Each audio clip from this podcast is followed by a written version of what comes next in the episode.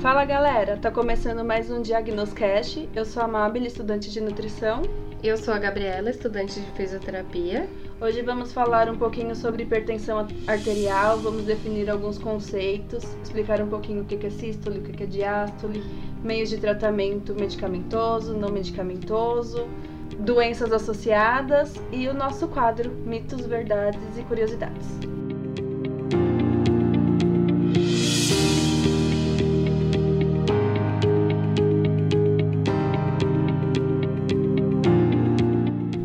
Começar, então, acho interessante a gente conceituar algumas coisas sobre a pressão arterial em si, que ela é a tensão com que o sangue é bombeado nas artérias, então a pressão que o sangue faz contra as artérias. Aí tem a sístole e a diástole. Então a pressão sistólica, ela acontece quando o coração faz contração do sangue. Então o sangue está lá dentro do coração e ele contrai para o sangue passar por todo o corpo, por toda, todas as artérias. E a diástole é o contrário, quando o coração relaxa para que o sangue que está re retornando das artérias entre lá dentro. Outro conceito importante é débito cardíaco, que é a quantidade de sangue que sai no coração durante um minuto. É a frequência cardíaca, também a quantidade de vezes que o coração bate durante um minuto.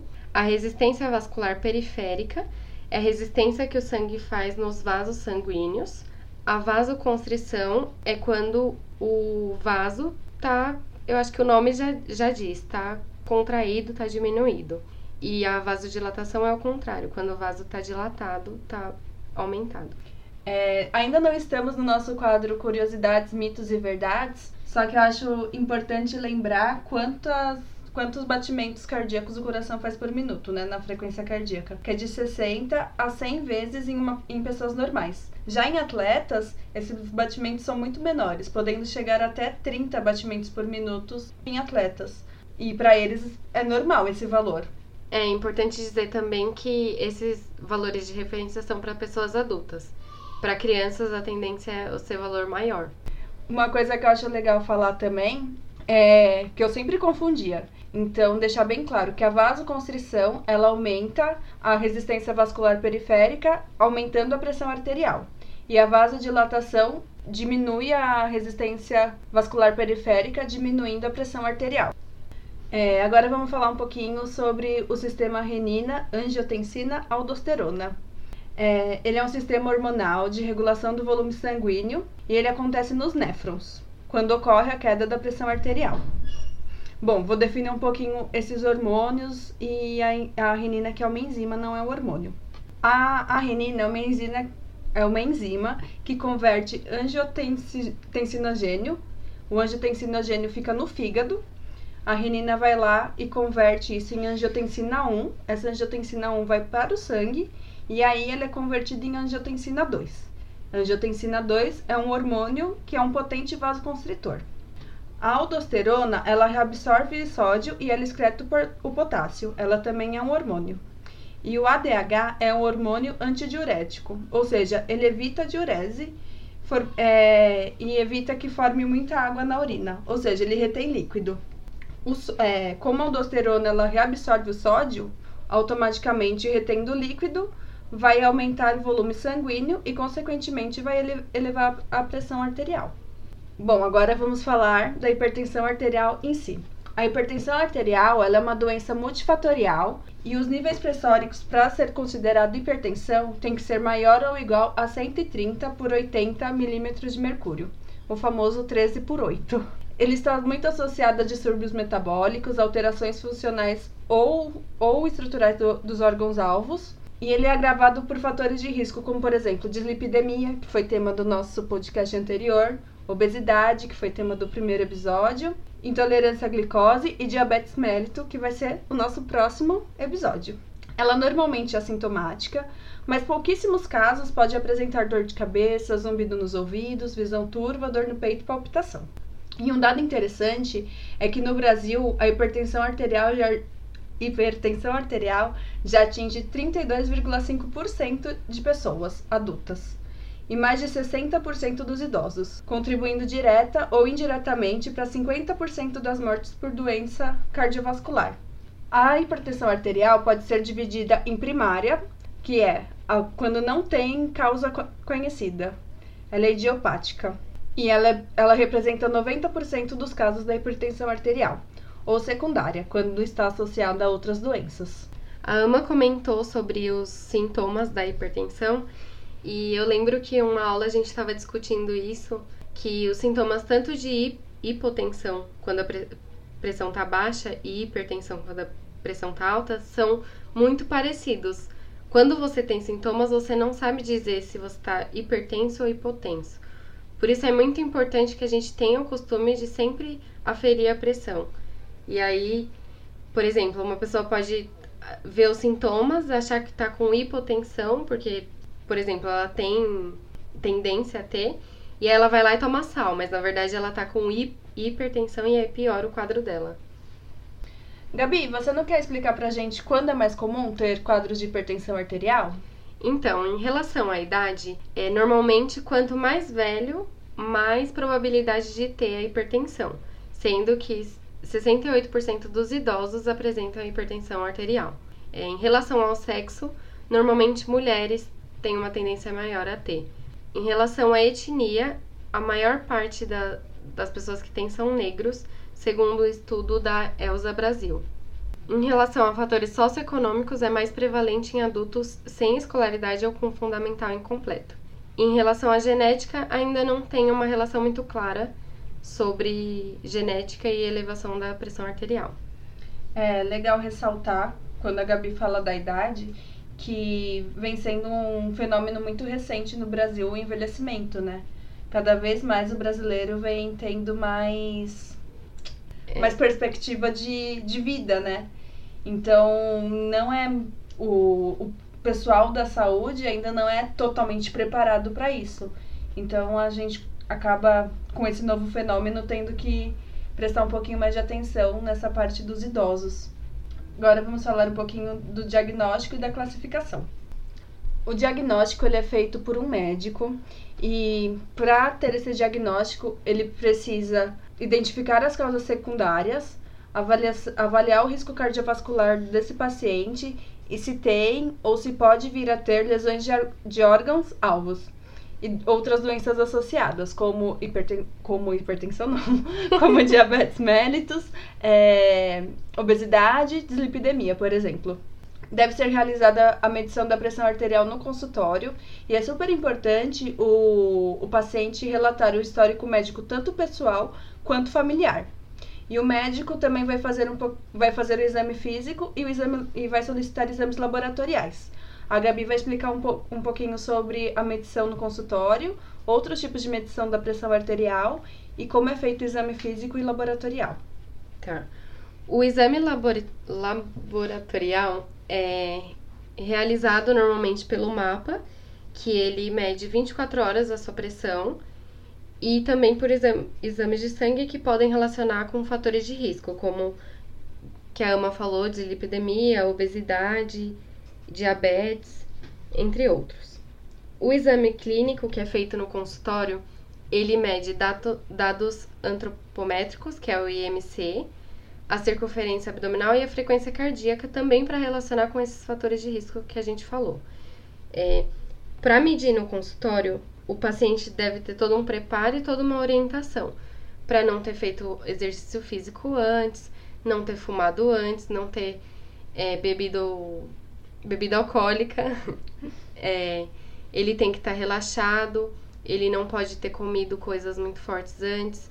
Tem que o, o braço tem que estar tá posicionado em, na altura do coração e ele deve estar tá relaxado. Então, ou o médico coloca numa não necessariamente o médico, né? Mas a pessoa que for avaliar, ela ou coloca numa cadeira que ele apoie ou segura o braço do paciente, porque qualquer força, qualquer coisa que ele fale na hora, ele vai, vai interferir na pressão, porque é muito sensível. É importante ressaltar que tudo isso que a gente falou é principalmente para adultos. Então, na medição em idosos, a gente tem que ter um pouquinho mais de atenção, Porque quando você vai inflar o manguito, pode ocorrer o desaparecimento de som. E aí você tem re resultado falso quando vai medir a pressão arterial de um idoso. Por isso é muito, muito útil o mapa, que fica 24 horas com a pessoa e ele tem valores mais fidedignos. A medição em criança ela deve ser realizada a partir dos 3 anos de idade, pelo menos uma vez por ano. Ela deve respeitar as mesmas padronizações do adulto para realizar a medição e deve ser consultada em tabelas, de acordo com a idade, o sexo e a altura dessa criança, para verificar se a pressão arterial está, está normal ou alterada.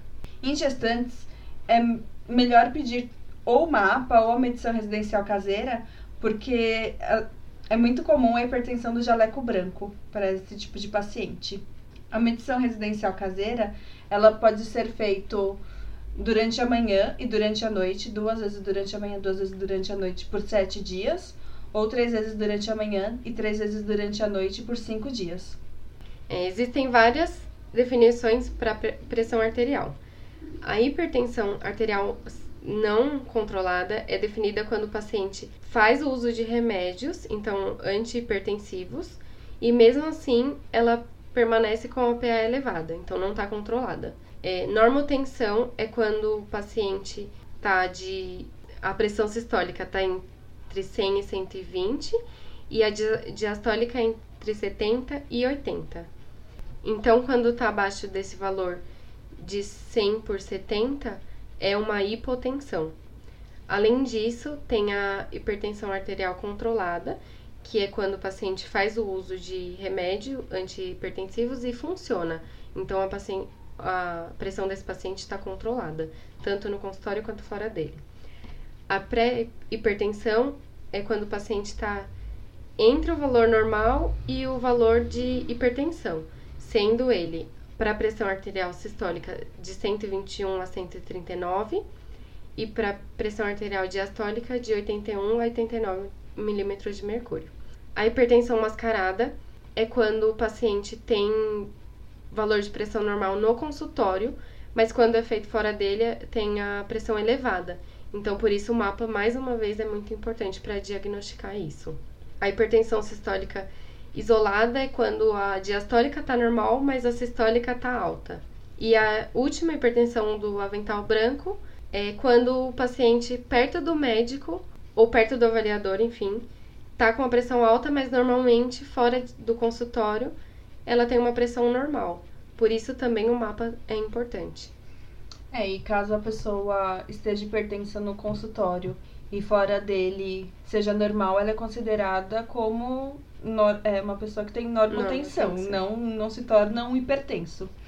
E a hipertensão mascarada também é importante ter uma atenção especial com os diabéticos, porque a hipertensão mascarada em diabéticos ela pode estar associada ao risco aumentado de nefropatia principalmente quando essa pressão arterial aumenta durante o sono.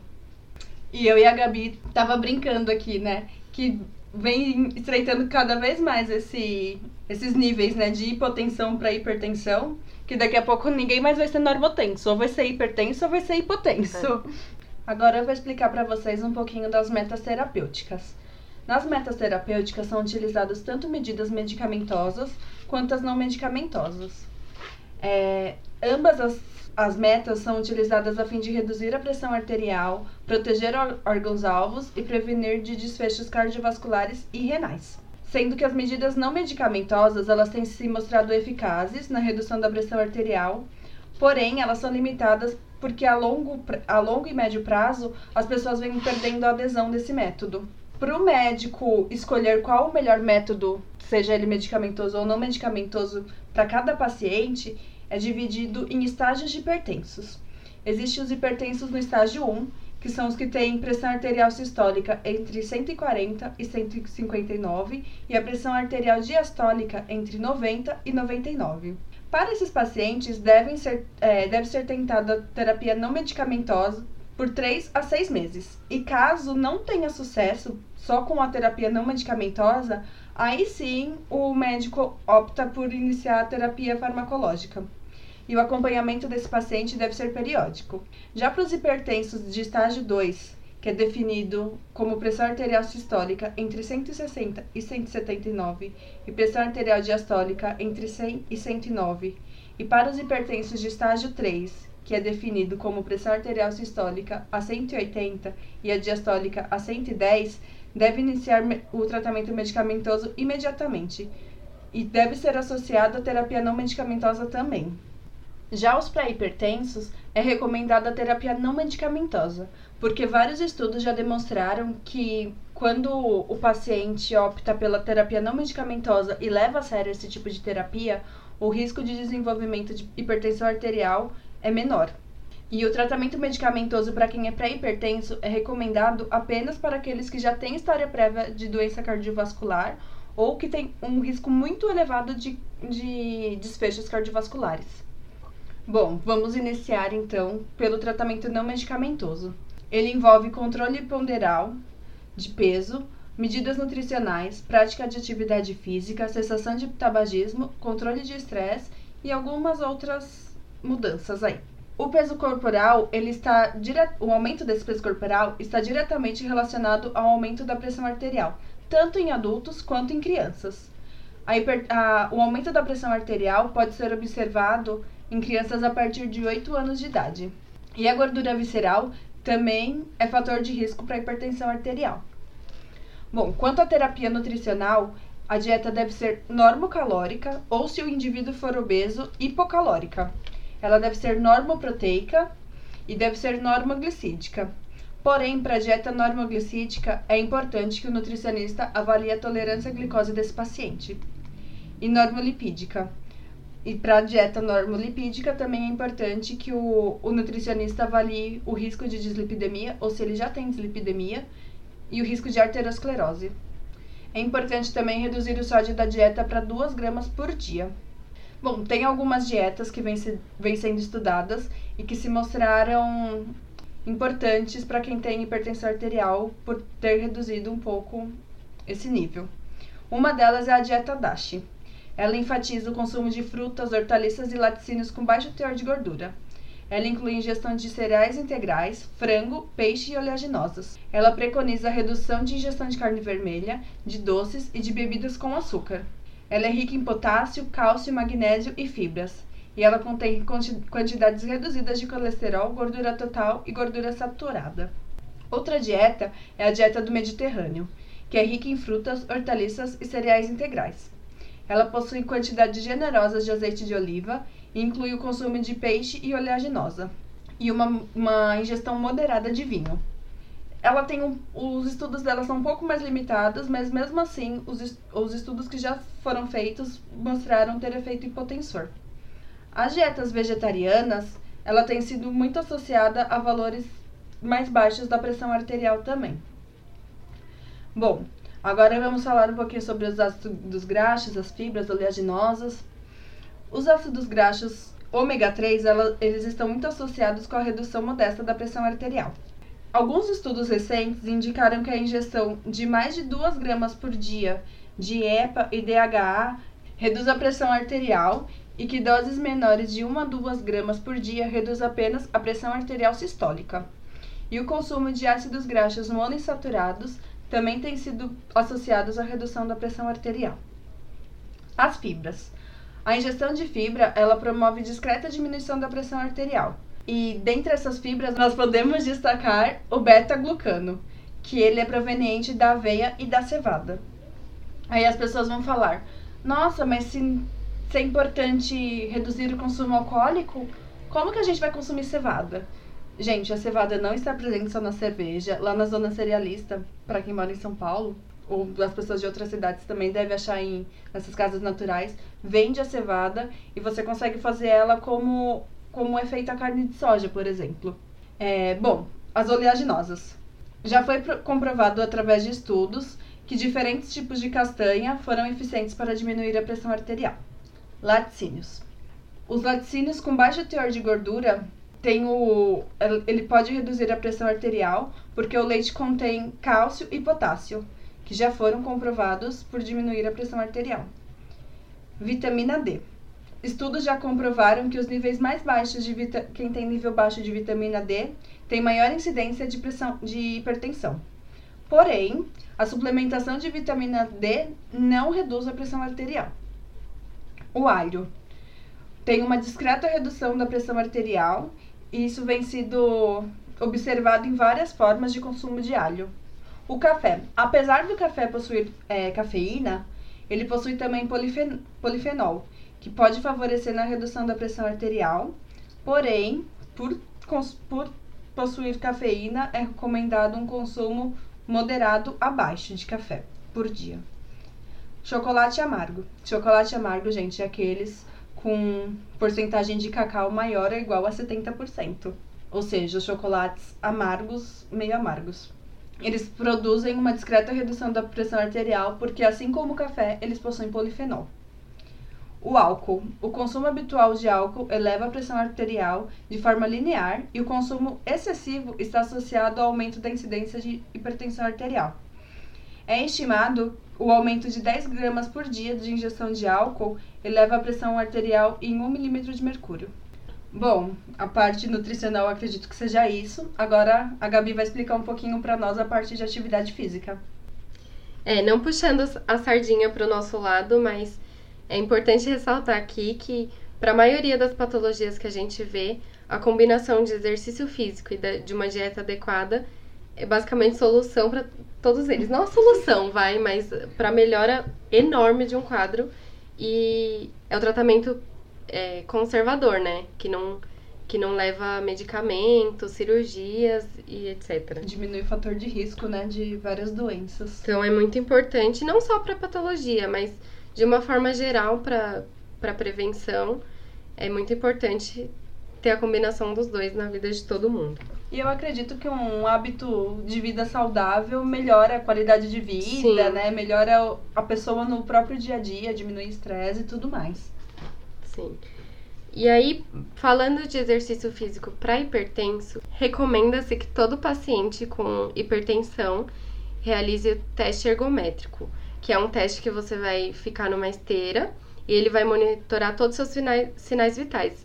E aí vai ter o resultado da sua frequência cardíaca máxima e sua pressão arterial máxima, que são muito importantes para o seu treino, fazendo então com que ele seja, seja adequado e seguro para você. Além disso, é, há uma relação direta com hipertensão e seu tempo sentado. Então, quanto menos você ficar sentado e quanto menos você for sedentário, a sua pressão é, pode ser menor. Por isso é tão recomendado a atividade física para tratamento de hipertensão. Existe um receptor no nosso corpo que chama baroreceptor. Ele é regulador da pressão arterial. Quando você faz exercício físico e, sobretudo, o exercício aeróbico, como é, esteira, bicicleta, esses exercícios de corrida, ele vai deixar esse receptor mais sensível. Então, com esse receptor, receptor mais sensível, maior a regulação da sua PA. Então ela não vai, não vai ficar maior, não, vai haver hipertensão se esse receptor estiver bem regulado. É, existem fatores hemodinâmicos que são relacionados para o tratamento da hipertensão. Entre eles está a diminuição da, da resistência vascular periférica, que a gente falou no início, e isso vai acontecer porque vai haver a vasodilatação. Então, com a vasodilatação, vai haver a diminuição da PA e a redução do débito, car débito cardíaco, que vai diminuir junto com a diminuição da frequência cardíaca. Então, é importante que o, o paciente com hipertenso faça exercício aeróbico e ele também não, não é só para hipertensão. Ele tem uma grande. O exercício em geral tem um, uma grande responsabilidade em estresse, em, no psicológico, porque libera hormônios de satisfação. É, além disso, tem os exercícios resistidos, que vão diminuir a PA em pré-hipertensos, e não tem comprovação com hipertensos. Mas todo o exercício físico é importante para todo mundo. Então, recomenda-se que faça também, dando um foco maior para o aeróbico, que tem é, comprova comprovações. Gabi, é, eu sou da nutrição, não entendo nada disso de exercício resistido. O que, que é exercício resistido? Então, o exercício resistido é aquele que tem uma resistência. Tanto pode ser uma resistência da gravidade ou uma resistência tipo um peso. Então, quando você faz, por exemplo, é, flexão de cotovelo, está trabalhando o bíceps, isso é um exercício resistido. Não necessariamente precisa de um peso, mas é só pensar, tipo, exercício aeróbico eu tô correndo, exercício resistido eu tô parada. Essa é Entendi. Acho que esse é o jeito Como mais. se fosse academia. Isso. Certo. Como- agora, eu acho que esse é o jeito mais fácil de entender a, a diferença dos dois. agora tudo ficou claro para mim.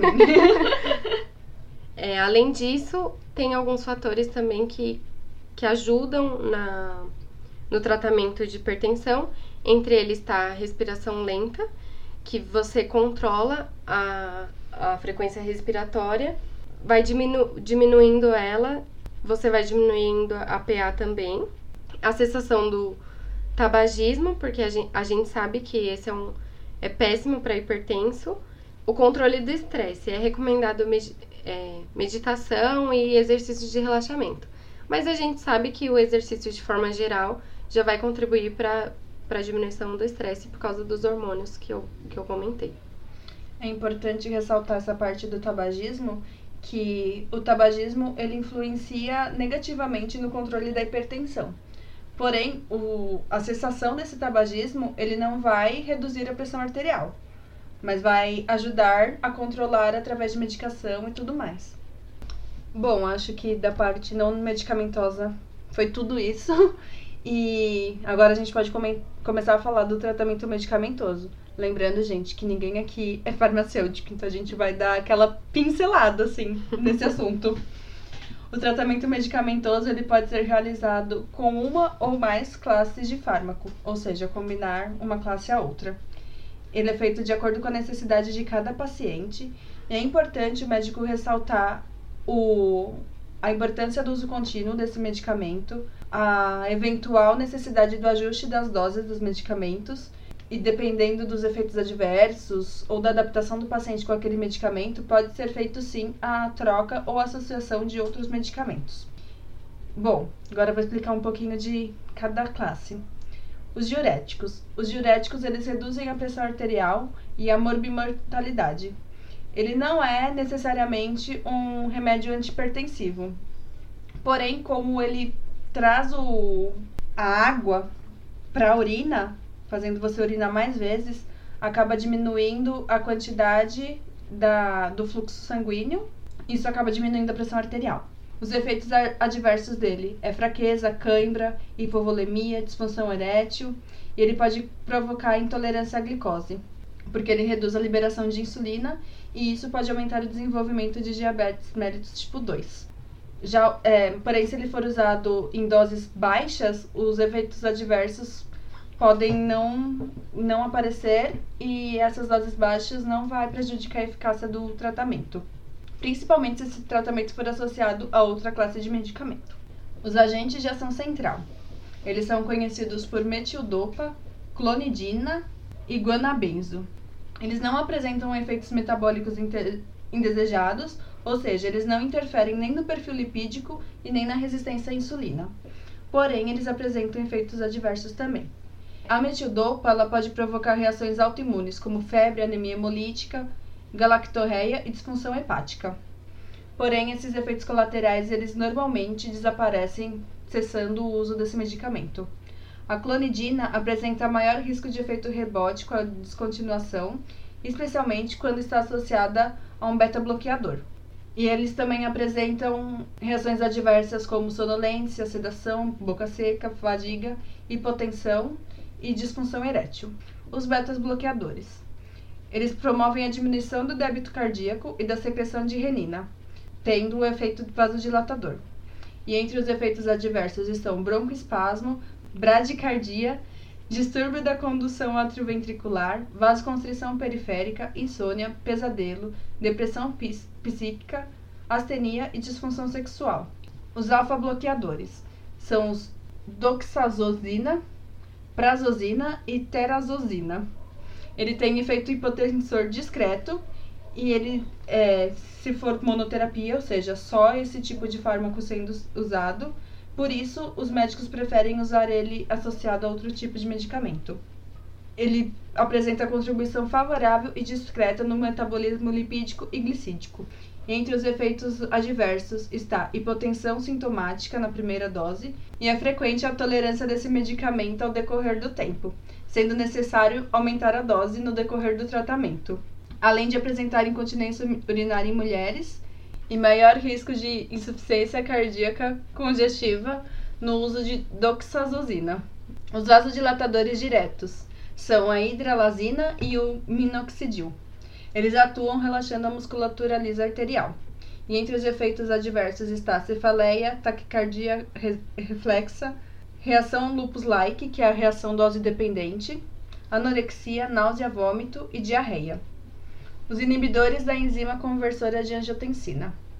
Eles são muito eficazes no tratamento de hipertensão arterial e eles reduzem a morbimortalidade cardiovascular. Eles geralmente não têm muitos efeitos adversos, ou seja, eles são bem tolerados e o principal efeito colateral é a tosse seca. Raramente apresenta edema angioneurótico e erupção cutânea. No início do tratamento em pacientes com insuficiência renal, é observado o aumento da ureia e da creatina, da creatina sérica, além de hiperpotassemia em pacientes com insuficiência renal e diabetes mellitus. O seu uso é contraindicado na, contraindicado na gravidez, pois pode trazer complicações fetais. Primeiro, eu gostaria de é, parabenizar a Ama por conseguir falar todos esses nomes difíceis que eu tava tentando ler e nem ler eu tava conseguindo. Meus Quase parabéns. línguas. Agora eu queria falar algumas condições clínicas associadas à hipertensão. Entre elas estão a diabetes mellitus, a doença coronária, assim, acidente vascular encefálico, síndrome metabólica e doença renal crônica. Bom, depois de tudo isso, vamos começar nosso quadro Curiosidades, Mitos e Verdades.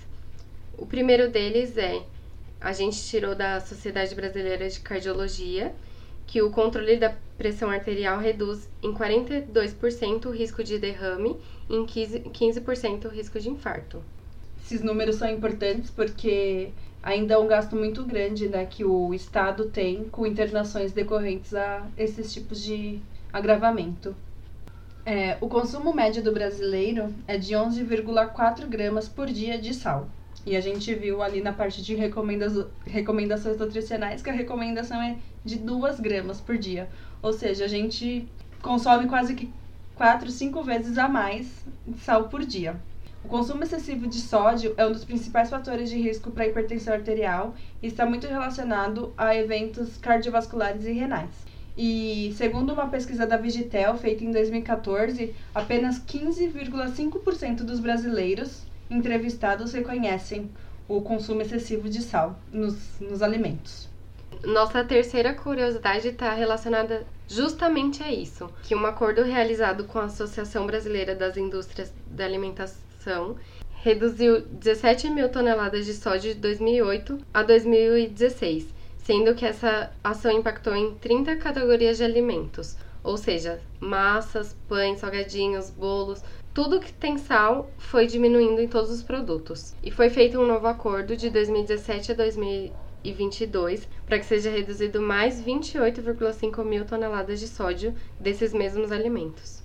Ao atingir essa meta que a Gabi falou de 28,5 mil toneladas de sódio em 2020, na verdade, assim, de 2017 a 2022 vai ter metas anuais e do, até 2020 tem uma meta a ser cumprida. Atingindo essa meta em 2020, vai cair pela metade a quantidade de sódio presente nos pães que nós comemos industrializados. É importante salientar também que os temperos é um dos grandes responsáveis pela quantidade de sódio, então nós vamos colocar lá no nosso Instagram uma, uma receitinha bem fácil de, tem, é, de sal de ervas, que pode ser substituído pelos temperos industrializados e acrescenta sabor à, à comida da mesma forma. Bom, agora vamos começar com os mitos e as verdades. Uma pergunta que é bem comum: se basta retirar o sal dos alimentos para evitar o, o aumento da pressão arterial. Isso é um mito, gente. O sal ele é formado por cloreto de sódio. O grande responsável pelo aumento da pressão arterial é o sódio, então não adianta você retirar o sal e continuar consumindo alimentos industrializados com alto teor de sódio, que a pressão vai subir da mesma forma. Tanto o tempero que ela falou que a gente usa muito, você pode até tirar o sal e você vai continuar consumindo ele e um monte de outras coisas e não vai adiantar. Sim. Até alimentos que você nem imagina que tenha sódio. Tipo tem. doce. É, tem vários doces. É, a maioria deles tem sódio. Sim. A maioria dos produtos em geral industrializado tem sódio. Outra pergunta muito comum é: o estresse aumenta a PA? É verdade. É, o estresse aumenta a, estimulação do sistema nervoso simpático, que é o, o sistema que a gente chama de luta e fuga. Então, todos os, os seus sinais vitais são acelerados. Entre eles está a pressão arterial. Então, com o estresse, vai aumentar a atividade desse sistema e vai aumentar todos os sinais vitais, inclui, incluindo a PA.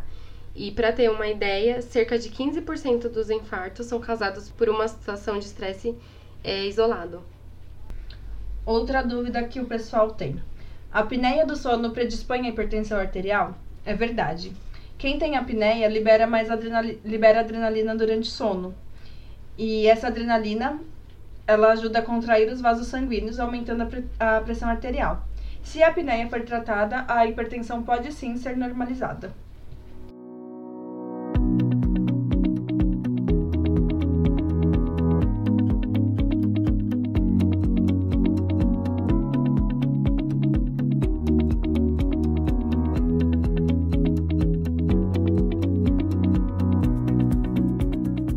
Bom, gente, por hoje é isso. Acho que a gente falou bastante até. Espero que todas as dúvidas é, estejam sido sanadas com esse episódio, mas mesmo assim a gente está sempre à disposição para responder qualquer dúvida que tenha, que a gente não explicou direito, enfim. É, sigam a gente no Instagram, Diagnoscast. Por lá a gente faz essas enquetes de, desse nosso quadro. A gente também tira dúvidas de vocês, podem mandar por direct, a gente aceita, sugestões, enfim, estamos abertas a tudo. Pode mandar por direct ou na, na foto que nós publicamos dentro de cada episódio, a gente publica uma foto de acordo com o tema. Pode mandar lá nos comentários também, que a gente responde no próximo episódio ou no próprio comentário com muito prazer. E as plataformas que nós estamos disponíveis até então é o SoundCloud, o podcast da, da iTunes, Spotify, YouTube e em breve o Deezer também. Acredito que seja isso.